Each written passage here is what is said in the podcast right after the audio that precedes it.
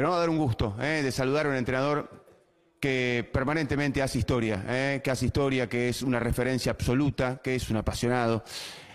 Cholo querido, gracias por recibirnos. ¿Cómo andás? Bueno, un gusto de que vengas a nuestra casa. ¿eh? Así que bien, gana, gana de charlar un rato con ustedes. ¿Y es tu casa? Bueno, sí, es, es seguramente en los años en los que estuve como jugador y, y como, como entrenador, lo, lo hace muy, muy, muy propio, muy propio todo. Y la verdad que le estamos dando todo lo que tengo. Y, y vos sos de dar todo lo que tenés. No, no, no existe un Simeone a Es medias una- tintas. Yo creo que es una forma de vivir. Eh, entiendo la vida de esa manera, de, de dar sin esperar y bueno, y después las cosas se darán como se tengan que dar, pero siempre buscando la situación de, de dar lo que uno tiene lo mejor que tiene. ¿Y tu carrera fue así, Cholo? ¿O no? ¿Cómo, eras como jugador? ¿En tu época de futbolista? ¿Cuando empezaste como entrenador? Yo creo- por eso te repito, creo que uno, eh, siempre comento lo mismo, ¿no? que a veces uno dice, no, porque en el trabajo eres de una manera y en la vida de otra. Yo creo que uno de la misma manera siempre. Eh, se entrega, no se entrega, es apasionado o no es apasionado, es tranquilo o es intenso. Eh, y, yo mm, soy un tipo que, que- que me entrego a, lo que, a, a los míos.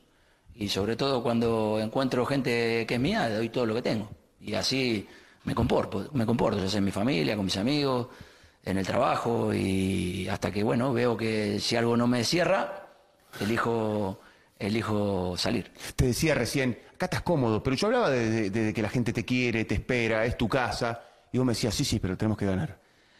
Porque hay que ganar siempre. No hay eh, manera de poder eh, sostener tantos años de, estabilidad dentro de un club si no es ganando, o si no es estando siempre entre los tres primeros, siempre teniendo la posibilidad que ante el error que puedan eh, tener Barcelona, Real Madrid, que son dos, porque siempre comento yo que, que nosotros jugamos una liga donde normalmente está el campeón de la Champions.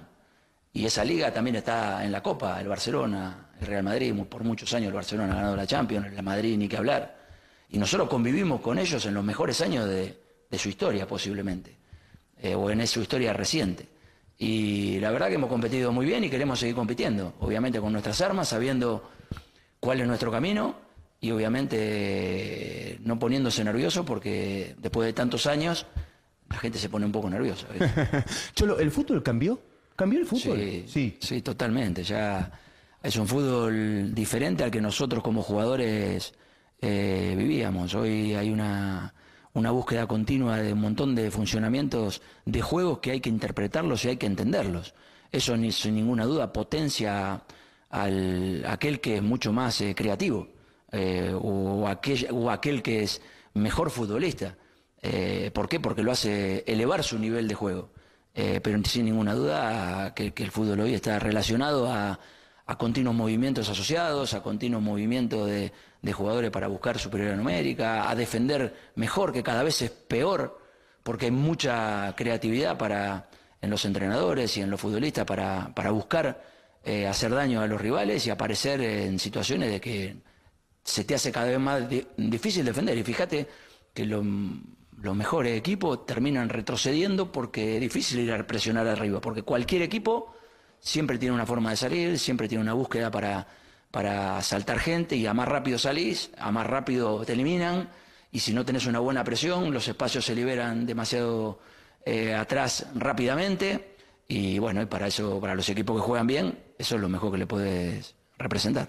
Una carrera intachable, un, un- un campeonato en su momento con estudiantes inolvidable. Sin duda. inolvidable, inolvidable. Sin duda, sin de los mejores, sin duda. De, lo mejo- de todo lo que te pasó, vos decís que ese campeonato fue de lo mejor. Ese y el del Barcelona, en la cancha del Barcelona, ¿no? Ganar en la cancha del Barcelona, ir a jugar contra el Barcelona con 60.000, 70.000 de ellos, solamente teniendo que ganar el Barcelona para ser campeón, en su campo, con Messi, Neymar, Alexis, Busquets. Eh, creo que fue muy lindo, sí. ¿Cuántos años acá? ¿Cuánto nos queda o cuánto? No, ¿cuántos a- no, te ¿Cuánto? queda- ah, te- te- te- no. ¿Cuántos qué? ¿Cuántos llevamos? Sí. No, bueno, de jugador, de jugador estuvimos cinco. ¿Y de técnico? Y de técnico vamos para los 11, ahora en diciembre hacemos 11. No sé si hay en el mundo, lo, lo charlábamos recién, un entrenador que hace 11 años que sigue en un club. En, Argentina tenemos a Gallardo, que debe ser hace 7 más o menos. Eh, la verdad que no conozco en todos los equipos europeos puntualmente, pero cambian bastante. ¿Te sentís reconocido? ¿Te sentís reconocido en nuestro país? Eh, sinceramente no es la búsqueda, no, no es la búsqueda de hacer algo para que eh, encontrar en el otro un reconocimiento. Uno lo hace por pasión, lo hace para sentirse bien con uno mismo y ser feliz con uno mismo.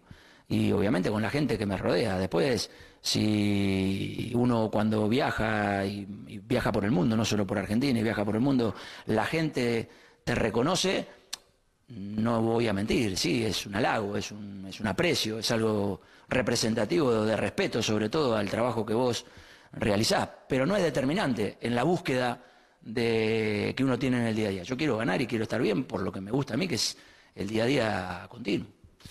Este programa, ahora te voy a pasar con el cabezón y con los muchachos, se tiene que ir a entrenar en un rato el Cholo, eh, y la verdad quiero agradecerle porque vino antes para charlar un rato con nosotros, que estábamos dando vuelta aquí por Europa. Eh, este programa empezó como conductor. ¿Sabes quién era el conductor de este programa hace 16 años? ¿Sabes quién era el conductor? No, Bilardo.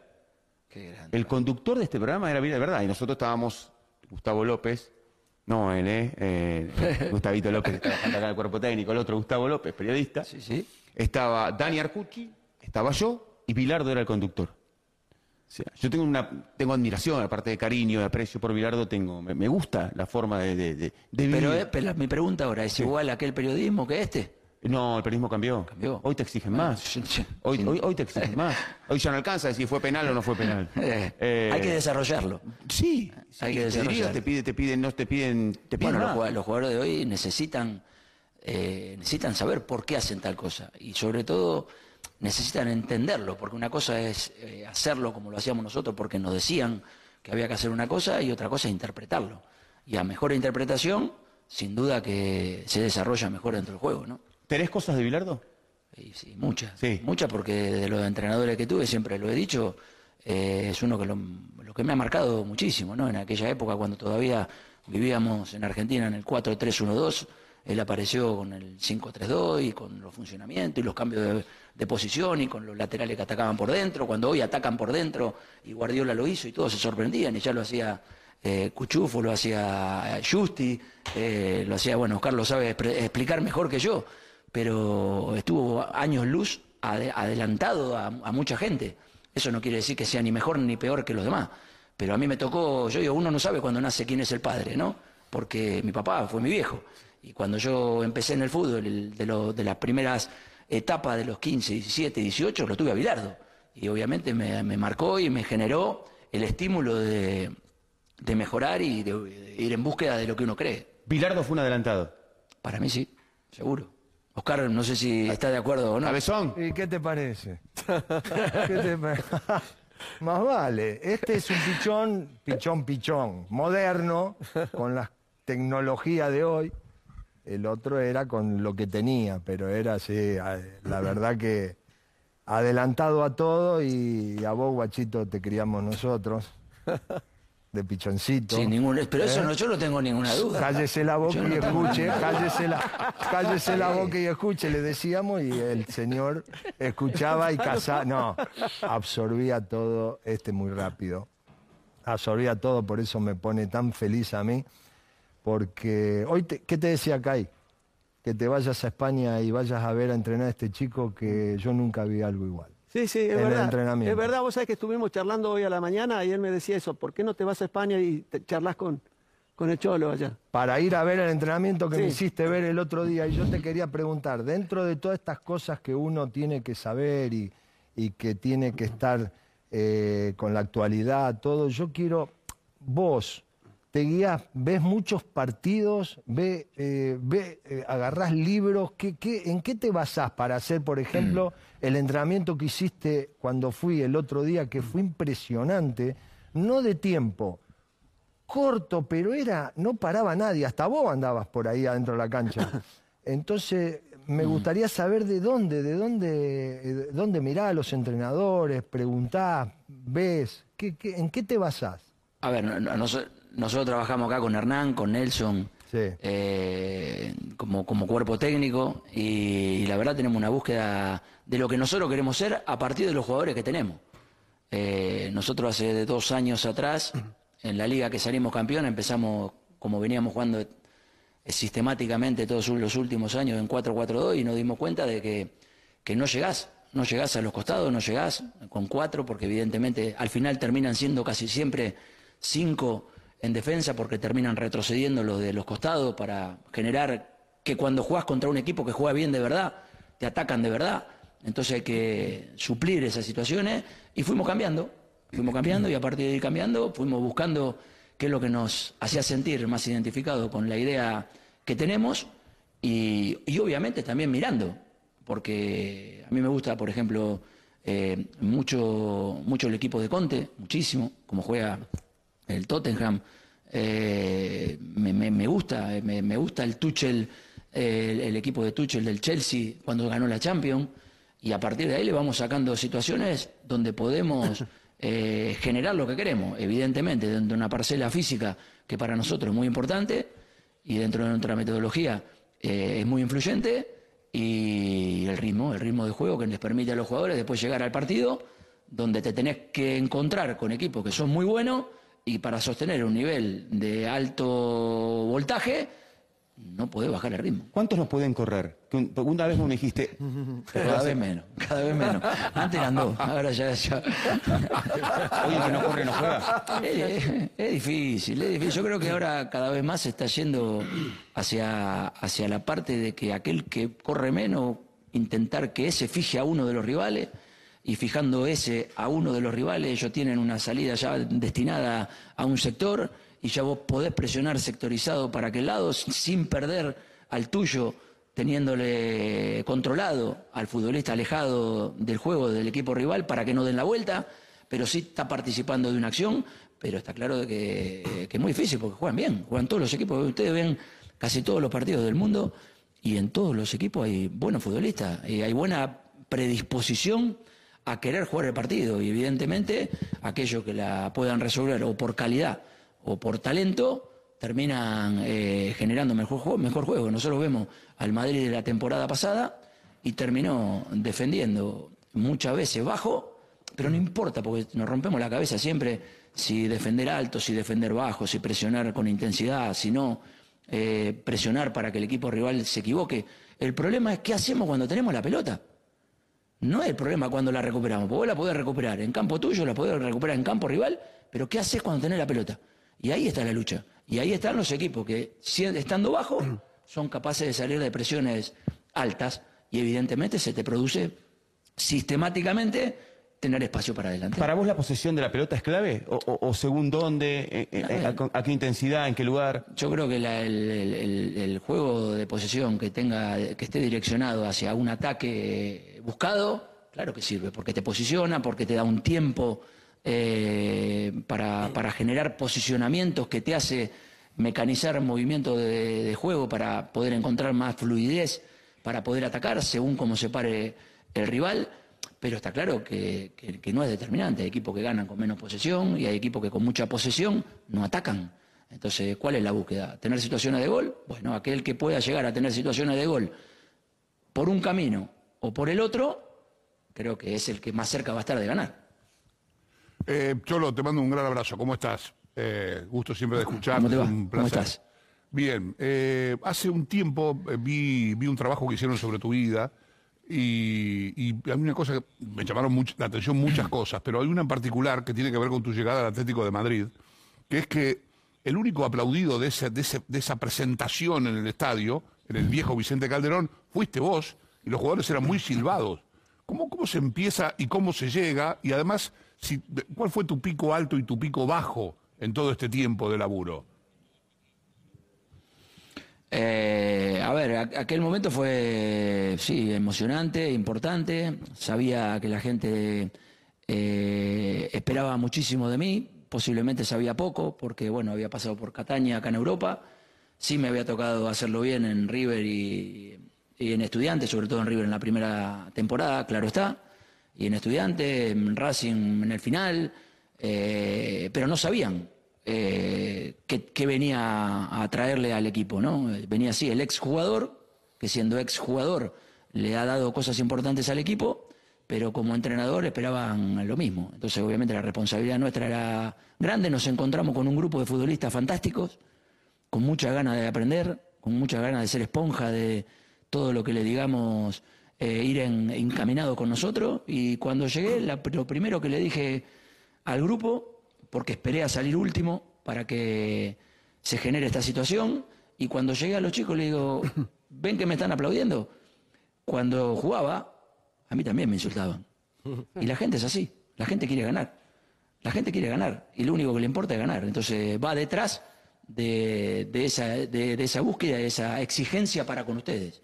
Y después, el pico tuvimos, yo creo que tuvimos una regularidad bastante buena, ¿no? Yo creo que eh, picos altísimos no tuvimos porque habría sido ganar la Champions y no la ganamos. Eh, y picos bajos tampoco, que sería haber estado fuera de la Champions en estos años. Creo que fuimos muy regulares. Eh, nos queda siempre la sensación de, de- de- querer más, de que no alcanza, pero, pero sabemos, sabemos dónde estamos, sabemos contra quién competimos y, y buscamos obviamente mejorarnos. ¿no? Yo siempre digo, salí campeón eh, cuando me tocó jugar a mí en el 95, repetimos eh, en el 2014 y después bajamos al 2021. Esa es la búsqueda, que no sea tanto tiempo. Entonces, estamos bajando. Claro. No es fácil. Repito, tiempos, sí. Real Madrid. Real, Real Madrid, no sé si 13, ¿no? 13 Champions, no me quiero equivocar. 14, 15, 14. ¿cuántas tiene? ¿Cuánto tiene el Real 14, Madrid? 14, ¿no? 14, te las cuento, 14. 14 Champions y juegan en el mismo campeonato nuestro. ¿Entendés? Todos los años. Y el Barcelona, lo mismo. Y el Barcelona parecía que estaba destruido y el Barcelona parecía que no estaba. Y de repente llegaron todos buenos. Más los chicos de la cantera, que son muy buenos los que tienen. Entonces, otra vez, vos sabés que están fuertes. Y lo aceptamos. Y es un lugar donde sabemos que tenemos que trabajar para acercarnos lo que más podamos. Cholo, ¿puedo?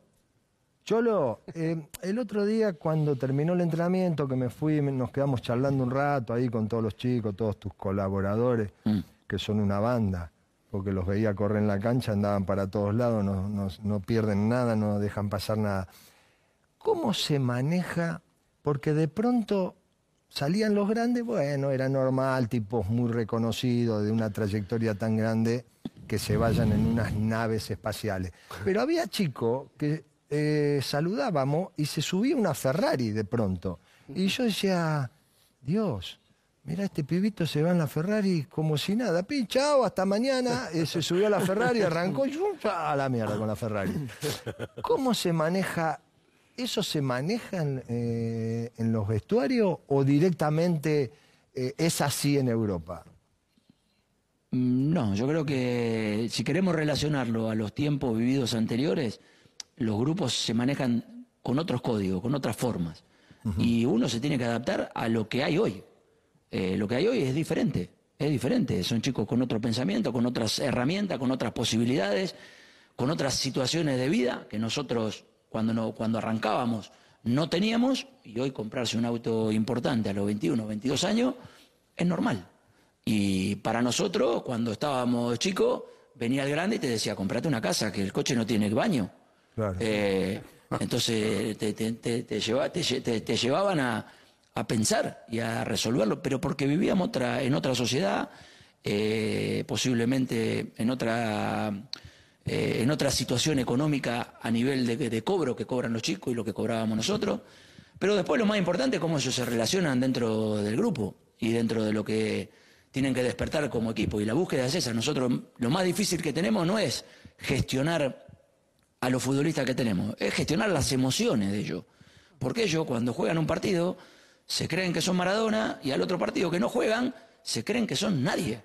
Entonces ahí donde esa parcela nuestra es determinante, la psicología, la gente que nos puede apoyar para hablar con ellos. ¿Por qué? Porque hay un mundo donde te hace creer que un día sos Maradona y al otro día porque no jugaste o porque te sacaron, no sos nadie. Y ahí es donde el equilibrio hay que trabajarlo. Cholo, pero eh, te, te hago una... a ver, no, no, no, no, estoy, no estoy adentro del vestuario, sé que son buenos pibes y teniéndote a vos ahí arriba, me imagino. Pero vos tenés esos líderes que por ahí todo exig- eh, todos pedíamos en los equipos que estábamos de tener para que te encaminen, para que te frenen, o vos tenés que participar directamente de eso. No, yo creo que nosotros tenemos un liderazgo, siempre le digo, nosotros marcamos el camino Nosotros marcamos el camino como cuerpo técnico y ellos manejan el auto. Ellos manejan el auto. Entonces, dentro del grupo posiblemente no sean los líderes de épocas anteriores, pero tienen su liderazgo dentro, de su, dentro del vestuario los chicos que tenemos con nosotros. Y obviamente tratan de conducir de la mejor manera por el camino que nosotros le marcamos. Eh, Cholo, eh, hablas de, de gestionar emociones. Cumpleaños, Arcuchi. Cumpleaños. ¿Cuántos años cumple Daniel? 59. No se sabe. 59, eso No, pará. no es problema. ¿Sí? Sí, sí. Totalmente, totalmente. Podemos hablar con el Cholo Está de... muy bien, está muy bien. Pero no sabe cómo cambió, Cholo.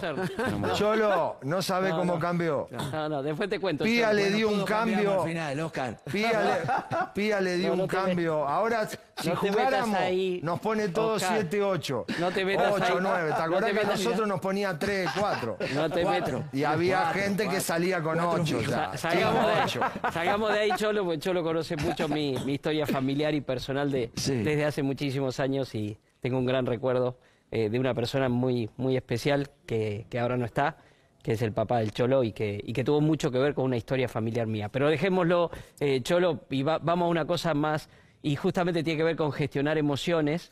Este, vos hablar de gestionar emociones, y hoy en tu plantel tenés un jugador que es eh, casi, es, es un motor emocional de la selección argentina, es Rodrigo de Paul. Acá con el Cholo Sotile, siempre decimos, salvando las distancias, salvando las distancias, es el Simeone de la selección. Eh, ¿Qué le ves vos a De Paul y cómo lo gestionás a De Paul en tu plantel? Bueno, primero juega mucho mejor que de lo que jugaba yo, seguro, y ve muchísimo mejor de lo que de lo que veía de lo que veía yo. No sé si tiene más gol que yo, eso lo podemos lo podemos mirar.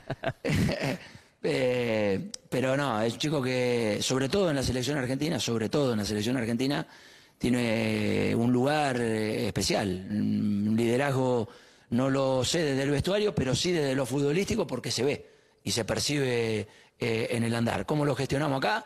Invitándolo a que conviva con, esa búsqueda de lo que le pasa en la selección en el Atlético de Madrid, porque venía de un equipo como el Udinese, que es diferente, por obviamente eh, la búsqueda y los objetivos del Udinese, y el Atlético de Madrid es más relacionado a lo que le pasa en la selección argentina, porque tenés que ganar siempre.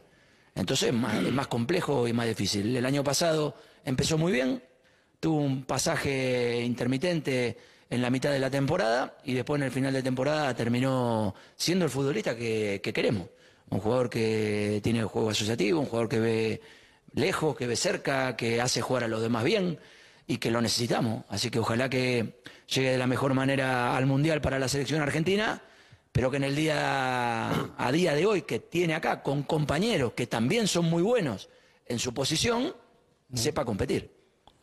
Cholo, eh, me gustaría una opinión tuya de un tema bien nuestro, bien del fútbol argentino.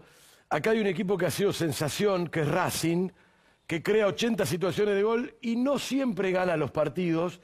Entonces se debate mucho, se discute todos los días y hemos citado acá una frase histórica de Bielsa, que cuando el equipo llega mucho, juega bien, somete al rival, pero no convierte, ya el problema no es del entrenador. ¿Qué visión tenés de Racing, de este momento y de esto en general del fútbol? Si el técnico puede influir o no en que un equipo erre menos goles, si querés, por decirlo de alguna forma. Bueno, yo creo que eh, eh, entramos en una, en una faceta que es muy difícil de explicar, ¿no? Yo creo que hay jugadores en la historia del fútbol que han hecho goles toda la vida y lo seguirán haciendo los mismos jugadores. Digo, el delantero de turno, hoy Lewandowski, viene al Barcelona y en cuatro partidos hizo cinco goles. ¿Le sorprende a alguien? A nadie. no. Luis Suárez vi- vino con nosotros eh, los cuatro primeros partidos, metió Claro. cuatro goles. ¿Le sorprende a alguien? No. No. Ayer metió un gol también. No todos son iguales. No todos son iguales. Entonces, evidentemente, la búsqueda del entrenador, con las herramientas que tiene, es buscar generar situaciones de gol. Después, la calidad individual ya no va relacionada a la búsqueda del entrenador, porque está claro que uno puede entrenarla, pero la situación del partido, desde la emoción, desde la gente, desde los nervios, del- desde la, la- la velocidad que tenés que definir, porque el entrenamiento es una cosa y el, y el partido es otra, cambian un montón de aspectos. La búsqueda del entrenador, eh, eh, buscar generar situaciones de que se representen, Claro. que se representen para entrenarlas, pero la contundencia, por eso ganan casi siempre los que tienen goleadores en los equipos. Nosotros los dos campeonatos que ganamos en el Atlético de Madrid, Costa goleador, 26 goles, segundo campeonato, Suárez goleador, 21 goles. Contra eso, no hay nada. Y Radamel Falcao, yo en- también en tus primeros campeonatos. Ah, perdón, claro, Falcao que ganamos la que ganamos la, la- Europa League. la Europa League y posteriormente la Copa, la Copa del Rey, etcétera, etcétera. Yo lo otro, otro debate que tenemos entre nosotros es, eh, en un nivel sostenido, por supuesto, ¿cuál es el mejor Messi? Una postura tiene que ver con el, el de ahora, a partir también de su liderazgo y todo lo que ha sumado emocionalmente, y otra es, hasta biológicamente, el, el que volaba por una cuestión de edad. Para vos, ¿cuál es el mejor Messi? Una pregunta, ustedes son complicados, quieren buscar al mejor Messi, eh, quieren, quieren tener a Messi con la experiencia, esto como todo, uno quiere tener la experiencia que tiene a los 35 Es verdad. y la juventud para vivirla a los 28. Pero no es así. Que es- eh, cuando lo tenés 35 te manejas mejor en unas cosas y peor en otras. Es así. Eh, Cholo, Cholo, te saco un poquito, te- bueno, primero te mando un abrazo grande, eh, te saco un poquito de esto y te quería preguntar en cuanto a, a la gestión, lo, lo leía a Tuchel hace poquito, a Guardiola también, a Klopp también respecto de cómo van a gestionar los entrenadores, que vos tenés muchos de estos futbolistas, previo al Mundial, la cabeza de los futbolistas previo al Mundial y la cabeza de los futbolistas post-Mundial. Eh, están metiendo en el tema, ya porque no es tan fácil jugar lo que resta de la temporada ahora, que son cerca de 18, entre 18 y 20 partidos, me imagino que van a tener ustedes con la Champions, y meterse de golpe de un día para el otro en el Mundial, y cómo te vuelven del Mundial justamente. Mira, yo, yo, yo lo que pienso es que vamos a ver un gran mundial. ¿Por qué? Porque normalmente los mundiales llegaban a final de temporada con los futbolistas cansados, con toda la temporada encima. Ahora vamos a ver a los futbolistas en su mejor versión. Eso, hablando de lo que vamos a ver en el mundial de los futbolistas, lo que yo me imagino. Eh, lo que creo, a dos meses del mundial, que todo lo que sea pensar en este momento de que un jugador va a ser citado por los últimos siete partidos que juegue, puede haber de 23 jugadores, uno que esté bailando en la cabeza de Scaloni o de los entrenadores de Brasil, de Italia, de, perdón, Italia no, de Francia o de, de los equipos que tengan que jugar el Mundial.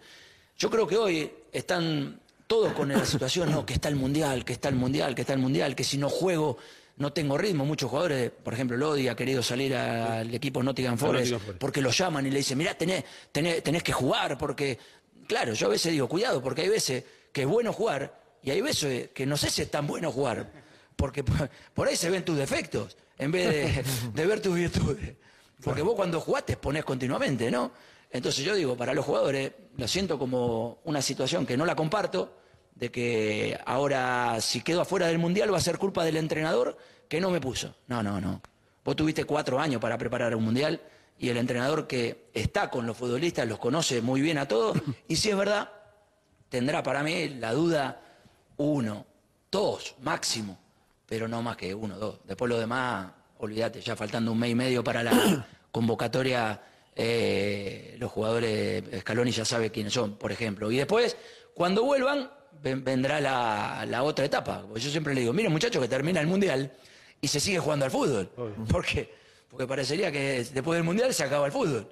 Entonces, después del Mundial vendrá la otra parte, aquellos que vienen desilusionados porque jugaron poco, porque no jugaron.